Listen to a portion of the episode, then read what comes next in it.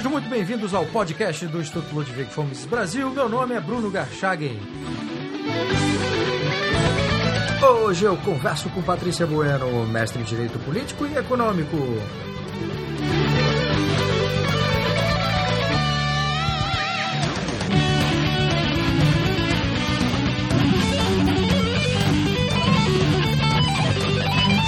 Seja muito bem-vinda, Patrícia. Obrigada, Bruno. É um prazer e uma honra. Podcast do Mises é realmente um fenômeno aqui do Brasil. Agradeço pelas palavras, Patrícia. Bom, você recentemente, Patrícia, você defendeu uma dissertação de mestrado na área de Direito Político e Econômico, cujo título é Função Social da Propriedade Rural, do Direito de Propriedade e seu Histórico, da Reforma Agrária, Questões Polêmicas. Então eu queria começar esse podcast pedindo para que você explique para os nossos ouvintes qual é o argumento central do seu trabalho de mestrado. Olha, Bruno, a, a, a primeira questão né, que, eu, que eu me fiz quando eu fui escrever sobre propriedade rural era por que, que a reforma agrária não tinha dado certo. Porque aqui no Brasil, nós temos 50 anos já do Estatuto da Terra, que é a principal lei que versa sobre reforma agrária, e os efeitos são ridículos. 26% das áreas agrícolas do país já, sof já sofreram, já foram alvo de reforma agrária, e a situação parece que não muda. Né? Você não vê uma melhora, você vê os movimentos, mas o que, que querem esses movimentos? E eu resolvi estudar a reforma agrária, não apenas no nosso direito, porque talvez a própria legislação estivesse errada, e está, né? mas a, a reforma agrária e a propriedade ao longo da história, porque eu senti que que faltava essa lacuna na, na pesquisa do direito nacional. Eu fui atrás dessas respostas. E quais foram as principais respostas que você encontrou em relação à reforma agrária no Brasil? Bom, a, a primeira questão que eu acho bem importante é que a nossa reforma agrária ela foi feita em cima de mentiras. Toda a defesa da reforma agrária foi feita em cima da, existência de latifúndios, que seriam grandes propriedades improdutivas. Isso não existe. E também não existia nos anos 50, nos anos 60, é de 1964 o Estatuto da Terra. Essas propriedades não existiam. Isso foi o alvo até do, da tese de doutorado do, do Francisco Graziano, que ele era super de esquerda, continua sendo de esquerda, mas é uma esquerda é, menos radical. Ele hoje em dia é, do, acho que do PSDB. E ele, ele levantou que os dados eram fraudados. Então você tinha fazendas que ocupavam uma área 15 vezes maior do que a do município onde elas estavam situadas. E isso é uma, é uma das grandes mentiras que a esquerda conta. Também se conta que a produção de alimentos ela é feita nessas pequenas propriedades alvos da reforma agrária. É mentira. Você pega os próprios dados do IBGE e é fácil de constatar que isso não é real. Então, assim, o governo vai repetindo, repetindo, repetindo mentiras. Governo, a esquerda ou pessoas que defendem interesses porque são interesses mesmo. Muito, eu acho que tem uma parte ideológica, né, de que as pessoas não devem ser proprietárias, mas também tem uma, uma, uma parte muito grande de, de aproveitadores. Porque a reforma agrária se investe milhões em reforma agrária e os resultados são pífios. Atualmente, o governo considera empregado, empregada a pessoa que uh, recebe Bolsa Família. Não seria mais barato é, colocar essas pessoas nas cidades, onde, por exemplo, tem muito mais acesso à educação, à cultura, a outros bens assim, do que colocar no campo? Porque quando as pessoas podem, geralmente elas vendem essas propriedades que elas conquistaram invadindo. Entendi. E que Agora, o governo... Desculpa, pode, pode complementar. Ah, desculpa. Eu só queria era, era, saber quais são as origens ideológicas, que você, um tópico que você mencionou, até se chegar a essa legislação que promovia a reforma agrária. Como é que isso entra no debate político brasileiro? Olha, as brigas em torno da propriedade sempre tiveram presentes na história. Você, você vai encontrar isso na Grécia, você vai encontrar isso em Roma, você vai encontrar isso na Inglaterra, Estados Unidos, onde você quiser tinha, sempre teve disputa em torno da terra. Então essa é uma pauta que sempre esteve presente. Agora, quando vai entrar como função social, aí você vai ter, começa a, a discussão mesmo em 1934 na nossa, na nossa Constituição e ela, e ela traz o direito de propriedade já não como tendo que cumprir uma função social, mas você começa a discutir o que para que que serviria essa propriedade do bem-estar dos outros, mas as pessoas que discutiam, os políticos que discutiam, eles falavam que eles tinham por objetivo é, implementar o socialismo aqui no Brasil. Era uma mitigação do direito de propriedade, porque ela começa essa discussão bem forte veio na Constituição, mas sempre para uma implantação de um outro sistema. E esse sistema não funciona. Como que eu posso falar que não funciona? Porque na, na Grécia já o Aristóteles já, já, dizia que as pessoas não, não, não vão trabalhar tanto para cuidar daquilo que não é delas. Já dizia que se você fizer uma reforma agrária e não controlar o número de filhos, você só está criando os, os pobres de amanhã. Então você tem premissas teóricas falsas quando você fala de direito de propriedade no Brasil, de reforma agrária no Brasil. Você tem premissas fáticas falsas e, e vende-se como melhoria de alguma coisa, mas não é melhoria de nada. Então você tem que começar a demolir essas bases históricas para mostrar que existem outros conceitos também de reforma agrária. Porque a reforma agrária está prevista na Constituição, não dá para falar que não, não haverá reforma agrária. Mas pode ser que seja feita em um outro modelo, não nesse que está aí. Porque a pessoa que invade uma terra, uma propriedade, para ela produzir, primeiro vai ter que se investir muito mais. Segundo, é viável esse modelo? A pessoa quer realmente produzir? Terceiro, tem um modelo que custaria menos para o Brasil? Já foi, já foi colocado em outro lugar, em prática, em outro lugar do mundo? Não precisa ficar inventando coisas novas. Aqui no Brasil a gente quer inventar tudo. Ou quer copiar tudo de mais progressista, que eu não, nem sei o que significa essa palavra mais, no mundo. Acho que é por aí, Bruno. Eu queria, mais pra frente, eu queria voltar ao tema da reforma agrária. Eu queria, era lembrar, você citou 1934, o Brasil vivia, na época, no governo de Getúlio Vargas, né?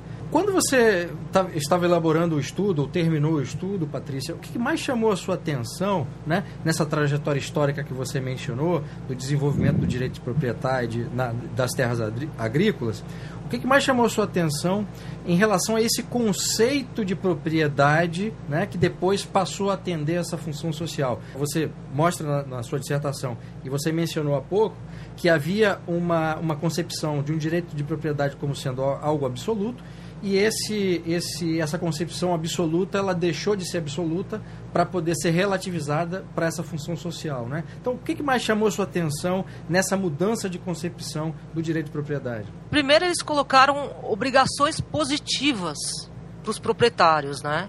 Para o proprietário poder manter a sua propriedade, ele teria que, por exemplo, ter cuidar das relações das questões ambientais dentro dela. Aí eu me pergunto, isso só trazendo, imagina uma pessoa que tem uma fazenda há 200 anos na família, uma fazenda que produz em cada centímetro quadrado e de repente vem uma lei dizendo que você só pode produzir em 50% da área, um código florestal, por exemplo. A pessoa que fez uma série de, de ações lícitas, de repente vira criminosa ou quase criminosa e tem que começar a replantar. Você perde propriedade produtiva. Atualmente nós temos um decréscimo nas áreas agrícolas do Brasil. É uma coisa que uma questão que ninguém levanta, isso é seríssimo. A nossa população aumenta e existem menos áreas disponíveis para agricultura. Para que isso?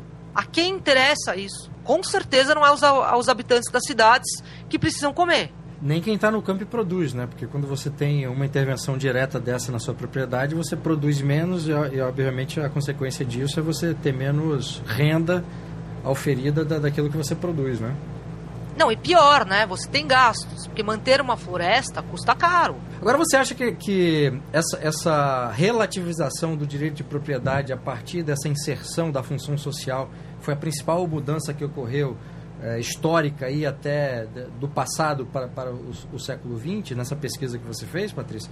Ou, ou, tem outro, outros elementos que você apontaria como sendo mais importantes? Juridicamente, para mim, foi. Agora, eu acho que aqui no Brasil existe quase um ódio à propriedade. Parece que, parece que o boi nasce no saquinho. A carne nasce no saquinho. Ela tem que ser produzida. Não existe isso. E, só, e, e produzir é muito difícil. O, a agricultura hoje em dia ela é super mecanizada. É um processo caríssimo. E para produzir realmente, com os dados do próprio IBGE, você vê que uma, uma pequena propriedade, na maioria dos produtos, não produz quase nada. Então, que modelo que nós estamos defendendo? Um modelo ruim para o Brasil, um modelo ruim para a maioria dos brasileiros e, e falo mais, não é para a maioria, é para praticamente totalidade. Porque as pessoas que são alvo da reforma agrária, as que recebem as propriedades, elas não têm uma melhora assim efetiva das condições de vida. O que é investido para elas poderia dar uma vida mil vezes melhor. Eles prendem as pessoas num ciclo de, de pobreza. É isso que a reforma agrária vem fazendo no Brasil. Vem aprisionando gente na pobreza. Isso eu acho seríssimo.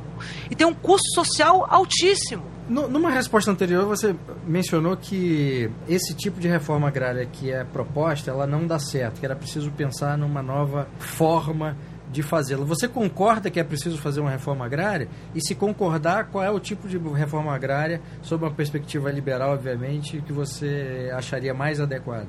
Eu tive que me ater ao texto constitucional. O Estatuto da Terra eu posso, eu posso questionar à vontade, porque ele não é um texto primário, não. ele é um texto que está ele é infraconstitucional. Ele pode, ele tem que se adequar aos anseios da Constituição. Como mudança constitucional, eu acho muito mais complicada, até porque nós temos uma cultura de renegar o empreendedor aqui no Brasil, de desprestigiar o empreendedor. Mas eu acho que existem alguns modelos. Eu sou contra a reforma agrária, né? Mas considerando que ela deve ser feita pelo texto constitucional, talvez em terras improdutivas você poderia colocar essas propriedades para leilão, mas não fragmentando-as. Colocar essas propriedades no mercado. Isso, isso talvez fosse bem interessante. No Brasil, ao, ao, ao se negar a propriedade para as pessoas, você não está permitindo que elas realmente possam lutar por direitos políticos, por direitos sociais, por direitos civis. Você está aprisionando as pessoas e tornando elas subsídio dependentes. É esse o modelo que nós adotamos e é diferente do modelo inglês. Por que, que você não pega essa terra, que está aí ociosa, já que o Estado obriga, a nossa Constituição obriga a desapropriá-la, e não faz leilão? Eu acho que ninguém ia comprar uma terra para deixar lá, para deixar vazia. E assim você também não beneficia grupos muito organizados, os sem terra são extremamente organizados. Você vê desvios milionários nas propriedades que foram alvo de reforma agrária constatados, não é, ah, estão falando que tem não, constatados. E para quê? O que, que o Brasil conseguiu com isso? Essa, essa reforma agrária trouxe o que de bom para o país? Nada, nada. Foi um discurso de ódio empregado em cima das propriedades. Agora, quando você se refere a propriedades ociosas, você está se referindo a propriedades ociosas privadas ou públicas, Patrícia? Então, Bruno, essa é uma questão importante, porque pela nossa Constituição a pessoa é obrigada a produzir. Nós não temos a opção de não produzir na propriedade agrícola. Então, dentro dos parâmetros constitucionais, você tem a propriedade ociosa pública, que é a primeira, que deve ser alvo de reforma agrária, na minha opinião, obviamente, e você tem a propriedade privada. A propriedade privada, a Constituição manda que seja desapropriada manda que seja alvo de reforma agrária. Só que desapropriação não é expropriação. Você vai receber pela propriedade, você não perde o direito à propriedade. Você tem uma grande limitação, mas você não perde o direito à propriedade. Na Bolívia, a propriedade é função social. Então você pode, se o governo achar interessante que essa propriedade seja usada para alguma coisa, ele pode simplesmente tomá-la, com base no interesse social. Não é o nosso caso. A, a solução liberal, então, ou a proposta liberal para isso seria uma mudança constitucional para que esse tipo de reforma agrária não, não acontecesse, né? Para que não houvesse esse tipo de, de, interferência direta na propriedade privada, mesmo que fosse ociosa, né, Patrícia? Quer é, dizer, mas... no, estudo, no estudo acadêmico, claro, você tem que se ater àquilo que existe e, enfim, é um estudo que está limitado pelo seu próprio escopo, né? Mas saindo um pouco do seu estudo e discutindo o próprio, próprio instituto jurídico, né, da função social da propriedade, da reforma agrária, tal qual é, está ancorado tanto na Constituição quanto no, no, na, na, legislação infraconstitucional, né, não, não, há como fazer, não há como propor uma reforma agrária sem violar o direito de propriedade. Né? Eu acho que essas duas dimensões se excluem mutuamente, ou não? Olha, de acordo com o nosso atual direito, o governo tem que realizar a reforma agrária, tá? Pela, isso é constitucional. Eu não, não, não, estou questionando. Eu sou totalmente contra. Eu acho que a função social da, da propriedade é existir. Quanto maior a defesa da, do direito de propriedade, mais próspera a sociedade é. É fato isso. É fato medido, mensurável. Então, para mim, a, a, propriedade tem uma função per se. Agora, juridicamente, nós temos que pensar dentro na, na, na Constituição. Se a lei de 1964, que já tem 50 anos, mostrou-se errada, construída sobre premissas erradas e com resultados ruins, qual outro modelo que nós podemos pegar? É o ideal? Não, não é o ideal. Por quê? Porque nós temos que considerar o nosso marco jurídico da Constituição de 88. Mas dá para fazer alguma coisa em que você volte essa propriedade para o mercado. Por exemplo, em Locke, ele defende que você tenha que produzir nessa propriedade. Ela é absoluta, é uma coisa que eu até não gosto da parte do Locke, mas você tem que produzir. Não é uma propriedade que você não possa, que você não ocupa, não faz nada, ou você ou não ninguém. Você tem que de alguma maneira utilizá-la. Isso é, é pouco falado nesse, nesse absolutismo aí da propriedade. Mas de qualquer forma, estão considerando o que temos, leilão seria ajudaria o desenvolvimento muito o desenvolvimento do país, muito, porque o governo deixaria de gastar para fazer essa desapropriação, deixaria de gastar para o pessoal que não para fazer o pessoal que não sabe produzir produzir pouco quando produz e ainda conseguiria é, reaver uma parte aí do, do investimento porque tem todos um, os aspectos jurídicos que saem sempre caros. Eu acho que tem um caminho intermediário aí Bruno. Não é o ideal mas é o possível. Mas você acha que é possível ter uma, uma reforma dessa legislação, é, por exemplo, com essa mentalidade política que há hoje e com essa mentalidade ideológica que está na Constituição, que atrela o direito de propriedade ou a própria propriedade ao exercício de sua função social? Eu tenho certeza que é possível, sim.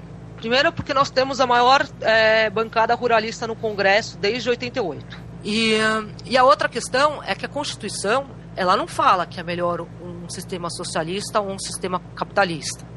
Ela tem os dois sistemas aqui no Brasil.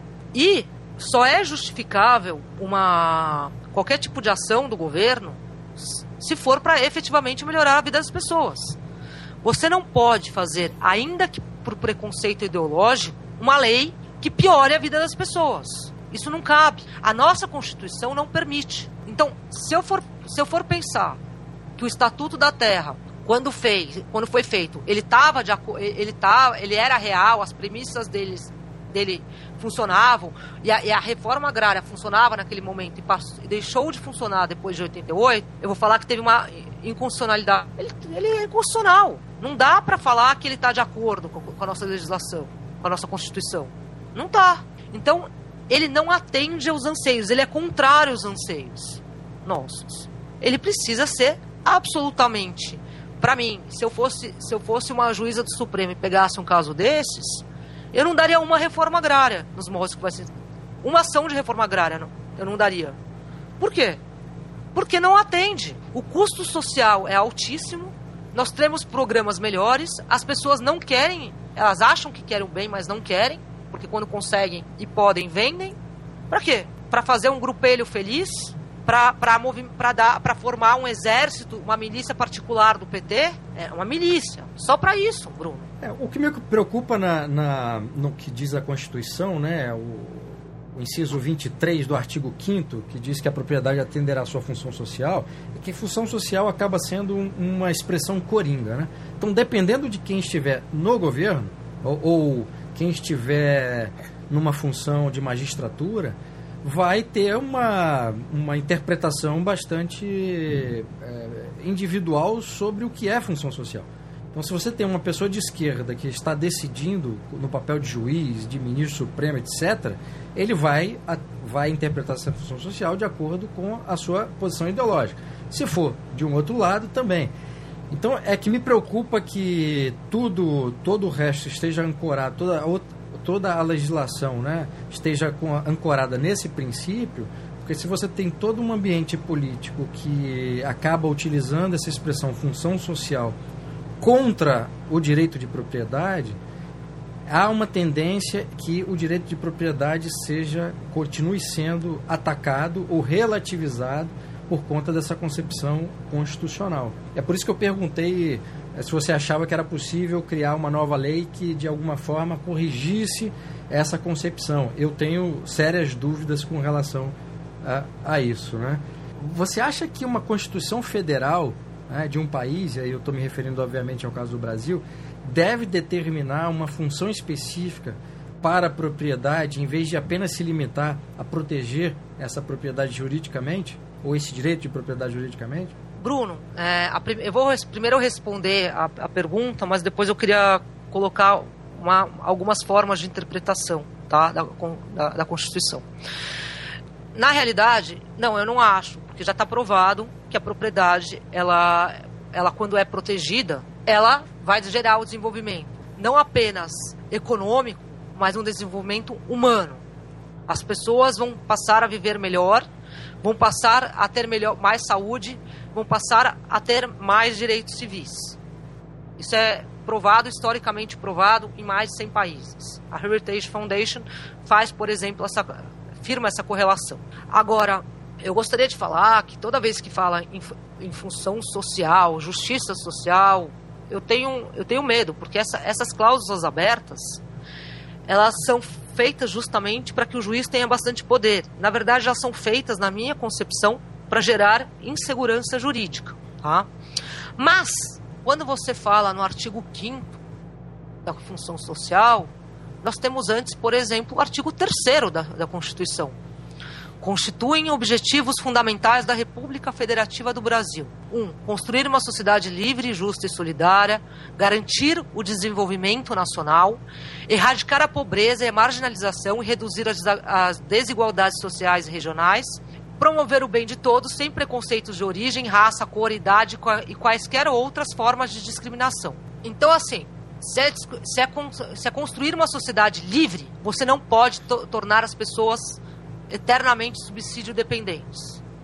Se você quer garantir o desenvolvimento nacional, você tem que garantir o desenvolvimento econômico e o, e o, desenvolvimento pessoal. A, a, a, reforma agrária nos moldes que está sendo realizado não está garantindo nada disso.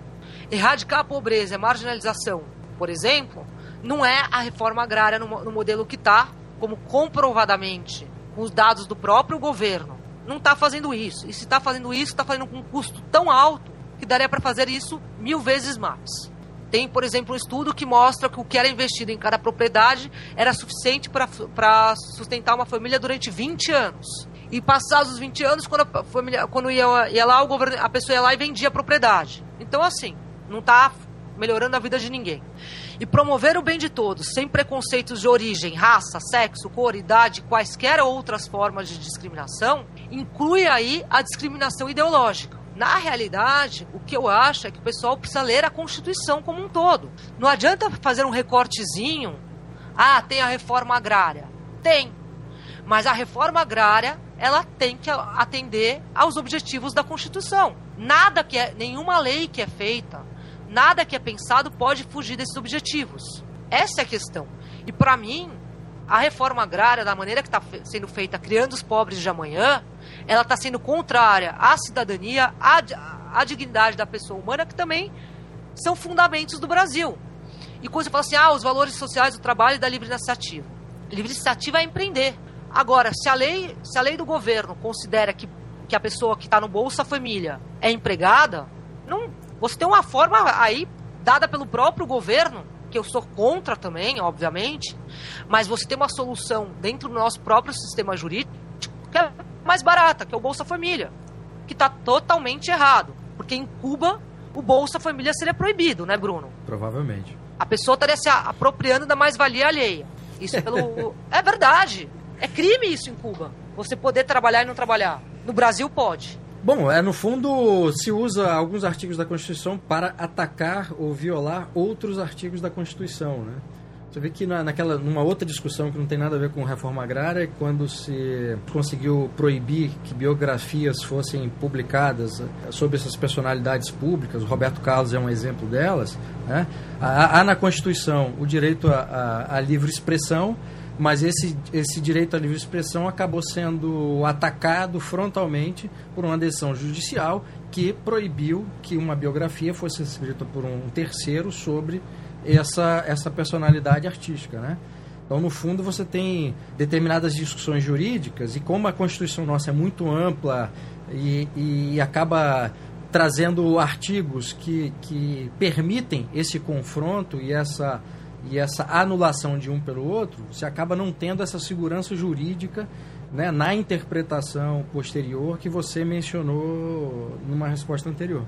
É, na realidade, os direitos eles tendem a não ser absolutos, porque você tem sempre confrontos entre direitos. Então você vai ter direito à informação e direito à imagem. Qual desses vence? Depende, entendeu? É, é são sopesados, né? Mas eu acho que nessa interpretação tem uma coisa que eu gosto sempre de falar. Existe uma teoria que fala que, o, que os direitos sociais são, não podem voltar atrás. Então o que está conquistado, está conquistado. Só que direito, a propriedade foi o primeiro dos direitos. No momento que fala que você não pode voltar atrás, a irretroatividade dos direitos fundamentais, sociais, porque agora vão pondo tudo como fundamental, o que, que acontece? Você está fazendo um juízo de, de valor altíssimo. Porque você fala assim, os direitos que eu considero os mais importantes não podem voltar atrás. Mas os direitos de propriedade foi mitigado. E o tempo inteiro, eles, esses progressistas tentam atacar o direito de propriedade. Mas tem que ser feita, que não está sendo feita, tá? Por que, que não está sendo feita? Porque eles não usam dados. Isso é fato. Se você pegar dados da propriedade, os dados do próprio governo, que eu desconfio muitas vezes de serem talvez até produzidos de uma maneira com que as pessoas, num primeiro momento, pensem: ah, a reforma agrária pode ser bacana. Mas não é, quando você vai realmente sentar em cima dos números. Eu acho que você tem, tem sim boas chances, aliás, enormes chances, de conseguir mostrar que essa reforma agrária que está sendo feita, ela é falsa. Ela não está atendendo a, a função social. Ao contrário, ela está sendo preconceituosa, ela está sendo contrária ao desenvolvimento nacional e ela está piorando a qualidade de vida das pessoas. Ela está mantendo famílias inteiras, inteiras na pobreza. Então, eu acho que é isso que tem que ser mostrado.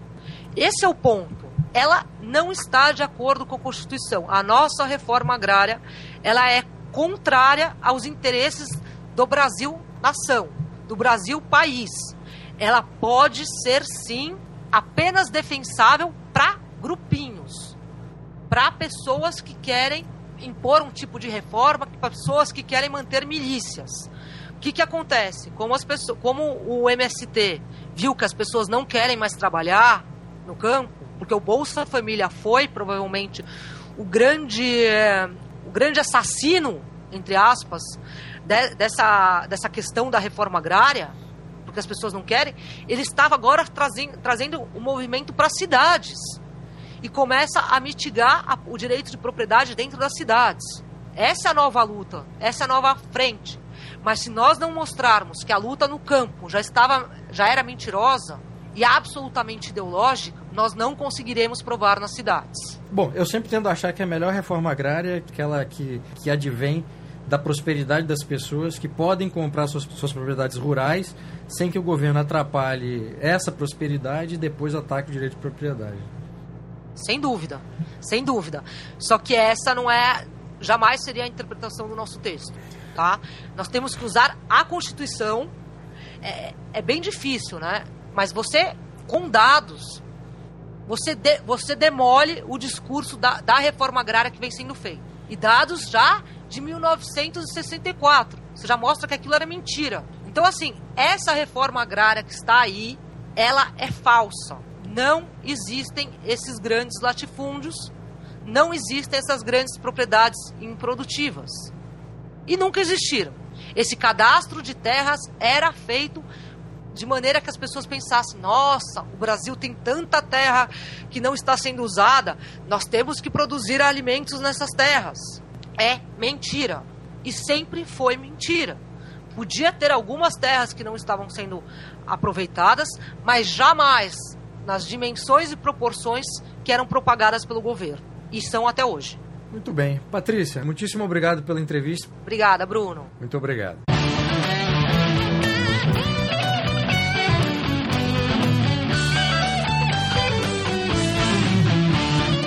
Este foi o podcast do Instituto Ludwig Gomes Brasil. Meu nome é Bruno Garchagen.